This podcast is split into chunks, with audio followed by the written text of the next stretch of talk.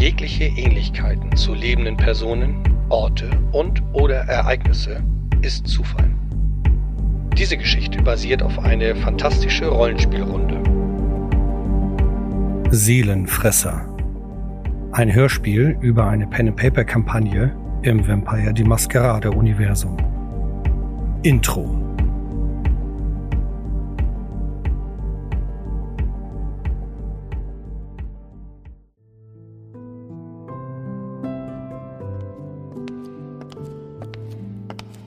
Eine jung aussehende Frau schreitet erhaben und in sich gekehrt durch diese alten Katakomben. Wie sie es schon so viele Male in all der Zeit, seit sie auf dieser Erde wandelt, getan hat. Auch wenn sie wie Mitte 20 aussieht, hat sie weitaus mehr Leben gelebt. Abwesend streichen ihre Finger über die alten Gemäuer, mehr um sich in ihren Erinnerungen zu verlieren. Am Ziel angekommen, verharrt sie für wenige Momente, um sich dann hinzuknien. Ich habe es verstanden. Ja, die Macht der Seelen. Und die Gefahr der Versuchung, die von ihnen ausgeht. Und ich habe es gefunden. Meine Suche führte mich nach Hamburg, eine bedeutende Handelsstadt in Deutschland. Du kennst sie vielleicht. Tja, nur, wo fange ich jetzt an? Naja, eine Geschichte beginnt man am besten von Anfang an. Nur wann ist schon der Anfang bei uns Blutsverwandten, bei uns Vampiren? Ich erzähle einfach von denen, die daran beteiligt waren.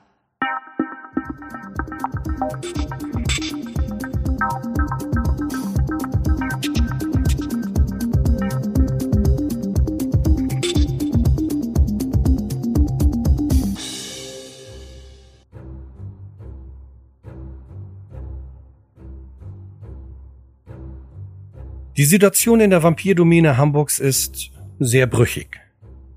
Nicht nur in anderen Teilen der Welt der Dunkelheit haben die Ereignisse in den letzten Jahren ihren Stempel in der Gesellschaft der Blutsverwandte hinterlassen. Der Zusammenbruch des Rats der Erstgeborene, der Primogene, leitete der Bruja Waldemar Knust ein. Als der Clan sich fast geschlossen von der Camarilla absagte, folgte Waldemar im Jahr 2013 diesen Schritt und er schloss sich den Anarchen an. Mittlerweile scheint es so, dass er sogar der Baron der Anarchen von Hamburg ist. Unglücklicherweise wurde der erstgeborene Hugen vom Clan Nosferatu seither auch nicht mehr gesehen. Die beiden bekannten Blutsverwandten seines Clans, Elena Ratzeburg und Hudson, schweigen sich darüber aus. Helena Nasira ist nicht nur die Primogena für den Clan Tremere in der Domäne gewesen, sondern ist sie auch die Regentin für Haus und Clan Tremere im Hamburger Gildehaus. Aus einem unerklärlichen Grund zogen sich 2015 die Mitglieder von Haus und Clan Tremere von Hamburg zurück. Und somit auch Helena Nasira aus dem Rat der Erstgeborenen.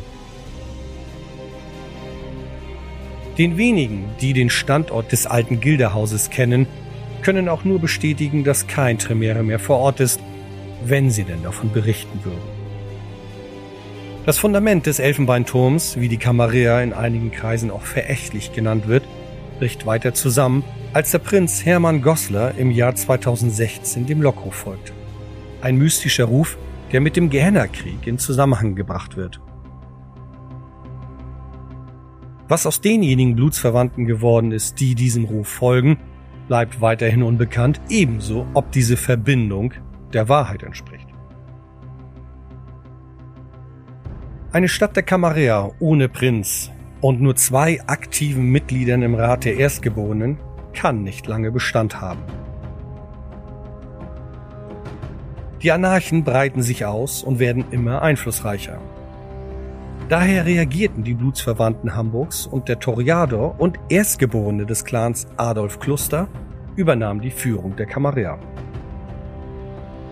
Allerdings folgte ihnen keiner in den Rat der Erstgeborenen, so blieb offiziell lediglich Olli vom Clan Malkavianer das einzige Mitglied des Rats. Als im Winter 2016, nur wenige Monate nach dem Weggang Hermann Goslers, auch Adolf Kluster dem Lockruf folgte, brach die Kamera völlig ein. Nun scheint es nur noch eine Frage der Zeit zu sein, bis die Anarchen die Stadt Hamburgs vollends kontrollieren. Der Ventru Johann Oskar Abendroth ist schwer damit beschäftigt, als Sheriff der Stadt für Ordnung zu sorgen. Die vier Geißel, auf die er zurückgreifen kann, sind ebenfalls schwer beschäftigt. Ein Gerücht führte die Geißel auf die Spur bis hin zu einer Lagerhalle irgendwo am Rande des Hamburger Hafens. Sie hörten, dass das Schwert Keins, der gefürchtete Sabbat, in Hamburg aktiv sei. Im Grunde genommen erfuhren sie nur von Menschen, die bei lebendigem Leib eingegraben wurden. Die Beschreibungen lassen vermuten, dass es sich dabei um die leidvollen Spatenköpfe handelt. Der Sabbat entführt kurz vor einem hinterhältigen Angriff auf eine Camarilla-Domäne unschuldige Menschen, die sie dann zu Blutsverwandten verwandelt und in Gräbern werfen. Während diese jungen Vampire versuchen, angetrieben von ihrem Tier und der Gier nach Blut, sich freizugraben, verfällt ihr Verstand in den Wahnsinn. Diejenigen, die es schaffen, sich zu befreien, wüten wie wilde Berserker durch die Straßen der Stadt und hinterlassen eine Spur aus Tod und Leid. Die Camarilla wird dadurch geschwächt, weil die Maskerade extremst gebrochen wird. Adriana Brandt, eine der vier Geißel und eine Vampirin vom Clan Malkavianer, hört sich innerhalb ihren Kontakten in der kriminellen Szene um. Eine der Vorzüge, weswegen sie zur Geißel berufen wurde. Nach einiger Zeit hat sie Hinweise erfahren, dass Greg Slack wieder mal einen neuen Film dreht. Greg Slack ist in der dunklen Filmszene bekannt für seine Low-Budget-Filme, die oft über die legalen Grenzen hinausgehen.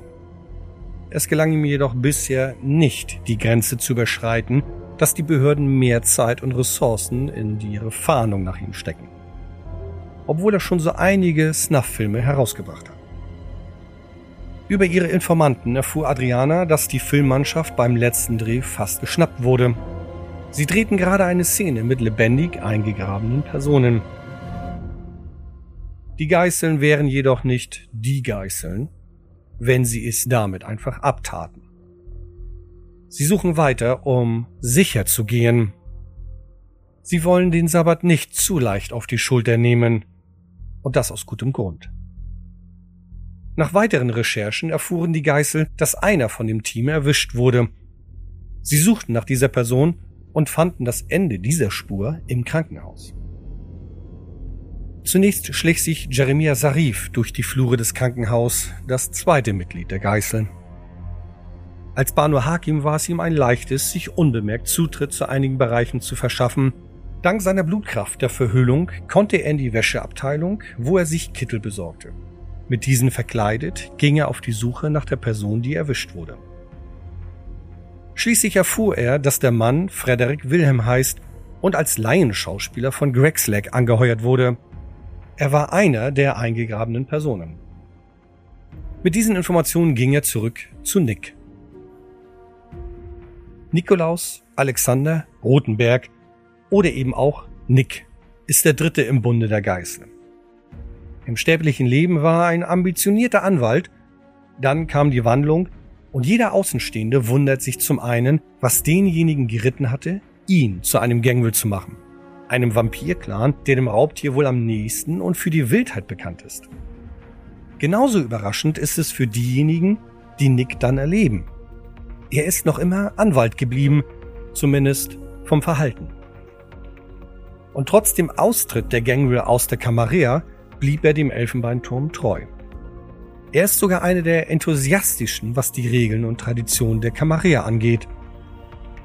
Diese Einstellung sowie seine offensichtliche Loyalität und Abneigung zu den politischen Spielchen machen ihn zu einer idealen Geißel.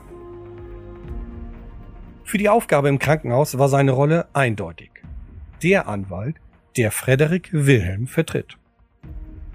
Mit seiner Überzeugungskraft und seiner gewohnten Art als Rechtsvertreter hat Nick sich schnell Zugang zu Frederik verschafft. Ein Blutsverwandter mit einem unvorbereiteten Menschen in einem Raum Frederik Wilhelm hat keine Chance. So trat Nick schon nach wenigen Momenten wieder heraus und traf sich mit den anderen Geißeln. Er berichtet, dass Frederick eben ein Quasi-Schauspieler ist, der sich vergraben sollte. Es ging um eine bizarre Story der Wiederauferstehung und der übermenschlichen Kraft von denjenigen, die kurz vor dem Tod standen. Ja, die Stories in den Filmen von Greg Slack waren schon immer sehr einfach. Seine Filme punkteten damit, wie weit er bei seinen Szenen ging. Adriana hatte diese Erklärung aufgrund ihren Quellen bestätigt. Dennoch bleibt eine gewisse Unsicherheit. Auch wenn es ziemlich klar erscheint, dass es sich bei diesem Gerücht nur um einen abgefuckten Filmdreh handelt, sie wollen mehr Gewissheit haben. So fahren sie gemeinsam zu dieser heruntergekommenen Lagerhalle, in welcher das Filmteam entdeckt wurde. Mit all ihren vampirischen Kräften prüfen sie die Szene. Es ist der vierte im Bunde der Geißel, der ihnen die Gewissheit gibt. Nicht nur mit seiner übersinnlichen Wahrnehmung hat Richard von Savani erkannt, dass es einfache Menschen waren, die weder vom Sabbat oder von anderen Blutsverwandten inspiriert wurden. Als Tremere kann er auf Blutmagie zurückgreifen, die selbst für einige andere Vampire wie Hexerei wirkt. So wundersam sind deren Möglichkeiten. Er wirkt seine Blutmagie, rezitiert Formeln und zauberte ein Ritual. Mehrere Minuten später hat er seine Erkenntnis mit den anderen geteilt. Damit ist klar, das Gerücht um den Sabbat hat sich glücklicherweise nicht bestätigt. Gemeinsam schreiben sie ihre Ermittlungen zusammen, um ihren Sheriff Johann Oskar Abendroth zu informieren. Aufgrund der letzten Ereignisse in der sterblichen Gesellschaft hat sich die Camarilla von den technischen Telekommunikationsmitteln zurückgezogen. Vampirjäger und die zweite Inquisition sind zu gut in diesen Medien, was die letzten Jahre mehr und mehr aufzeigt. Daher hat der Sheriff mit den vier Geißeln in der Stadt Hamburg einen toten Briefkasten etabliert. Und diesen suchen die Geißeln nun auf.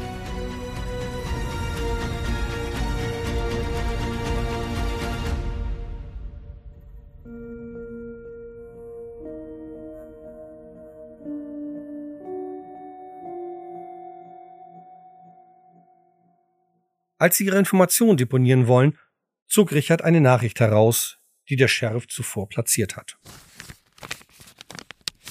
Ich erwarte euch morgen Nacht, pünktlich um 18.30 Uhr, wie gewohnt an unserem Treffpunkt.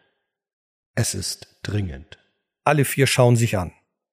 Ihnen ist bewusst, dass etwas Schreckliches geschehen sein muss. Einige Momente der Stille machte sich breit, Schließlich zogen sich die vier Geißeln zurück in ihre gemeinsame Zuflucht, um dort Schutz vor den Tag zu finden.